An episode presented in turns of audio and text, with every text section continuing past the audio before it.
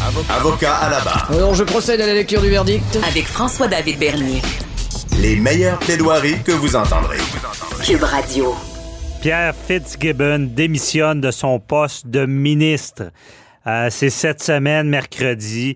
Euh, bon, il a été éclaboussé par un nouveau rapport embarrassant euh, de la commissaire à l'éthique. On le sait, ça, ça fait plusieurs fois que ça revient dans l'actualité. Il fait des affaires, ça touche le gouvernement. À quelques reprises, il a résisté. Euh, on ne l'a pas vu démissionner. Par contre, là, c'est fait. Il a démissionné. Est-ce que euh, est-ce qu'on on est mal organisé avec les ministres qui sont en affaires? Euh, Qu'est-ce qui arrive avec cette démission-là? Pourquoi maintenant? On en parle avec Jean-Paul Boilly qui est là. Bonjour. Ouais, ben c'est plate un peu, cette histoire-là, parce que il faut comprendre une chose. Lorsque les gens viennent en politique, il y a des règles qui sont là, qui sont établies. Les règles sont connues par tous avant qu'on avant qu'on se présente. Bon, M. Fitzgibbon vient du milieu des affaires. C'est pas la première fois. On l'a vu à Ottawa, on en a parlé euh, à l'émission abondamment. Là, Euh, des gens qui ont été obligés de démissionner aussi, l'ancien ministre des Finances à Ottawa, parce que il y avait des règles sur les conflits d'intérêts. Ils doivent mettre leurs avoirs, les avoirs actifs qu'on appelle, c'est-à-dire que les avoirs qui sont peuvent être rentables, qui peuvent pas, euh, pas, pas de façon passive. Là, si vous avez, euh, je sais pas moi, un véhicule euh, usagé dans votre garage, vous n'avez pas besoin de mettre ça en fiducie, là, mais quelque chose qui peut rapporter. Donc, le ministre, lui, c'est quelqu'un bon, qui vient du milieu des affaires. Il y a plusieurs portefeuilles, je parle pas de ministère, mais portefeuilles euh, d'a- d'actions ou d'a- ou d'actifs euh, qui sont qui sont qui sont pas passifs, qui sont actifs. Donc, euh, il y a des règles suivre. Et là où M. Legault, je pense que je rejoins un peu sa pensée, il disait faudrait les changer, ces règles-là. Si on va avoir des gens qui sont, on va voir tout à l'heure la réaction du milieu des affaires, qui est pas très, très positif. hein. On est en pleine relance économique. Là, on, sort d'une pandémie ou à peine, même pas encore. On a besoin de gens pour faire la relance économique. Puis là, ben, à cause des rapports, le commissaire se fait quatre fois là, qu'il fait des plaintes, pas des plaintes, mais il fait des reproches au ministre. Alors, le ministre, lui, à un la force de se faire dire ta ta ta, taper ses doigts, là, ben, il est tanné. Puis là, Ben là, c'est, il est parce qu'il n'est pas arrivé de quoi de gros, Non. comme euh, on, on a eu la preuve qu'il s'est servi personnellement des intérêts. Mais c'est un problème parce qu'en politique, on n'aura jamais de gens d'affaires qui ont de l'allure. C'est- Euh, parce que là, euh, je me rappelle la dernière fois, c'était un fonds euh, qui était qui- Ouais. que lui avait lancé, mais qui était fermé, qui avait encore des intérêts. Mais on devrait pas changer ces lois. Je comprends qu'il y a eu la commission Ben, Charbonneau, mais on a peur de, de notre honte. peur. Mais est-ce qu'on devrait mettre des, des nouvelles règles Ben- pour que nos gens d'affaires soient en politique puis qu'ils gèrent bien Ouais. l'économie? C'est ce que M. Legault semblait dire. Or, les partis d'opposition, évidemment, ils ont fait les choux gras avec ça en disant, regarde, nul ne censé ignorer la loi. On est des avocats, on le sait. On doit respecter la loi. Là où il y a un problème, c'est que on, veut attirer des gens d'affaires. Puis là, M. Fitzgibbon disait cette semaine, ce que vous me demandez de faire là, c'est pas compliqué, je vais perdre un million. Ben, je sais pas. Même si le gars vaut, je sais pas, 50 millions, euh, c'est pas la question. C'est pas de perdre une pièce, 10 pièces ou un million. La question, c'est de savoir, est-ce qu'on peut pas faire des règles qui vont être un peu plus assouplies? Parce qu'on vit dans un monde d'apparence. Vous le savez, Maître Bernier, c'est toujours comme ça en droit, en justice et, dans, en matière, par exemple, de, de, de règles à l'Assemblée nationale encore plus. Les députés, il doit avoir une apparence de transparence absolue. Bon, ça, c'est une chose. Est-ce que, parce que là, le, le milieu des affaires, j'ai vu la déclaration du président de la Chambre de commerce à Montréal cette semaine, il dit, écoutez, là, on avait l'impression qu'on avait exactement l'homme de la situation au point de vue économique. Puis là, on dit, euh, pour des raisons politiques, ben, c'est pas juste politique, là, c'est des raisons de règles de droit. Il dit, puis il on remet pas en cause son intégrité, mais on va, on va nous, on va nous priver de ces compétences-là. Alors, là, c'est de dire, qu'est-ce qu'on veut? Est-ce qu'on veut que ça soit absolu, l'apparence qu'il n'y a pas de conflit d'intérêts, même si monsieur détient des actions dans des sociétés qui peuvent faire affaire avec la couronne, parce que c'est le cas. Il y a deux sociétés, entre autres, et c'est pour ça que le commissaire à l'éthique a dit, écoutez, monsieur, vous avez le choix. Mais il détient des actions votantes dans Ben, le sens oui, qu'il ben y, a- oui. il y a un pouvoir décisionnel. Ben, c'est-à-dire que oui, mais il peut être minoritaire. Et puis, vous savez, dans une entreprise, comment ça fonctionne?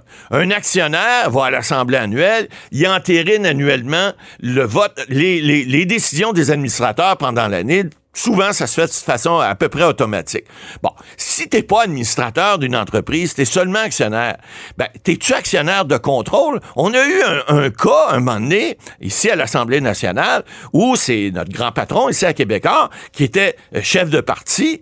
Puis, évidemment, les partis d'opposition disaient, ben, écoute, il est quand même l'actionnaire de contrôle euh, de certains médias. Ça serait peut-être pas bête que, pendant que la période où il est chef de parti, ben, il n'y a pas cette apparence de conflit. Parce que, à ce moment-là, M. Pelado, pas de nommé, euh, il, il, était propriétaire majoritaire dans des entreprises médiatiques. Bon, ça, c'est une chose.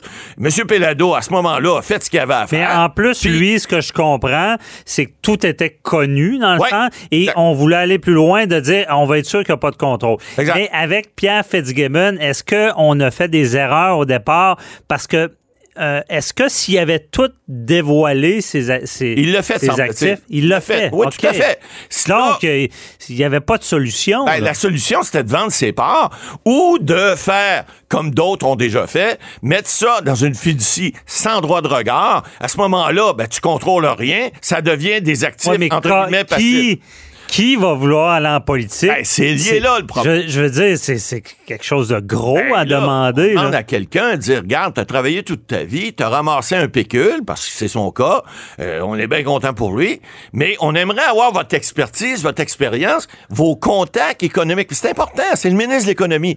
Lui, là, il connaît bien du monde. Bon, il a nommé le, le directeur de la, la caisse de dépôt, c'est un de ses amis. C'est normal. En politique, tu nommes-tu quelqu'un que tu connais ou quelqu'un que tu connais pas? Tu nommes quelqu'un avec qui tu as confiance, tu nommes... Ça a toujours été, ça, c'est tout le temps le cas. Donc, ce monsieur-là, et, et c'est pour ça que les, gens des chambres de commerce, entre autres, et les entreprises, euh, ils sont pas d'accord avec ça. Ils disent, voyons, faut trouver une solution, il faut trouver une solution qui va faire en sorte que ces gens de valeur au niveau économique, on va être capable, on n'aura pas juste, je veux pas euh, faire de mauvais jeu de mots, mais on n'aura pas juste des avocats puis des journalistes à l'Assemblée nationale, on va avoir des gens qui connaissent l'économie, on va avoir des gens en santé, on va avoir des gens des fois en ingénierie. Avant, vous saviez, à l'Assemblée nationale, euh, il y a 50 ans, à part des avocats puis quelques journalistes, il y avait pas C'était des politiciens. ben, c'était des là, politiciens de carrière, Ouais. puis c'était, il y, y avait pas d'économistes, il y avait pas de gens. Les premiers qui ont été là, on a eu Jacques Parizeau à l'époque, Bernard Landry et autres, mais il y en avait pas beaucoup. C'était tous des politiciens de carrière ou c'était des avocats ou, ou- ou des gens qui venaient Ouais. des milieux des médias. Il y en avait pas d'autres. Alors, on comprend ça. Ben. Mais, Maître Beaulieu, on veut la, la vérité, les, les vraies choses. Les là. parlons-nous des On- vraies on- affaires. On va, aller, ouais, on va aller dans les coulisses. là. Qu'est-ce qui s'est passé? Ben. Parce que, bon, il a, il a- il a tenu euh, le vent dans, face, Ah, comme on eu- dit. Il a, il tenu la route. Il, Il- restait au Ouais. gouvernement, malgré d'autres réprimandes qui...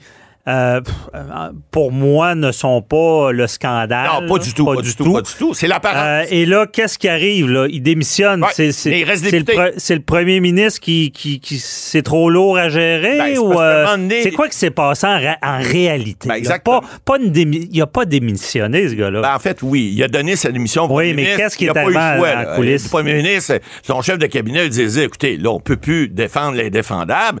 Là, les médias étaient tous sur le dos de Fitzgibbon, euh, puis ça devient politiquement pourquoi cette non semaine? rentable. Ben, c'est ça. Euh, on sait que là, euh, il y, a, il y a des pressions énormes, et on, bon, là, il faut comprendre une chose. Il a démissionné de son poste de ministre, il n'a pas démissionné de son poste de député, parce que comme député, il peut détenir certains Donc, le parti ne le voulait plus.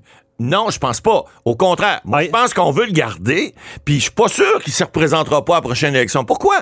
Parce que là, il va peut-être demander à ce que les règles soient changées. Ça veut pas dire qu'il va l'obtenir. Hein? Ça prend l'assentiment des trois quarts de l'Assemblée nationale. C'est pas sûr que ça va passer.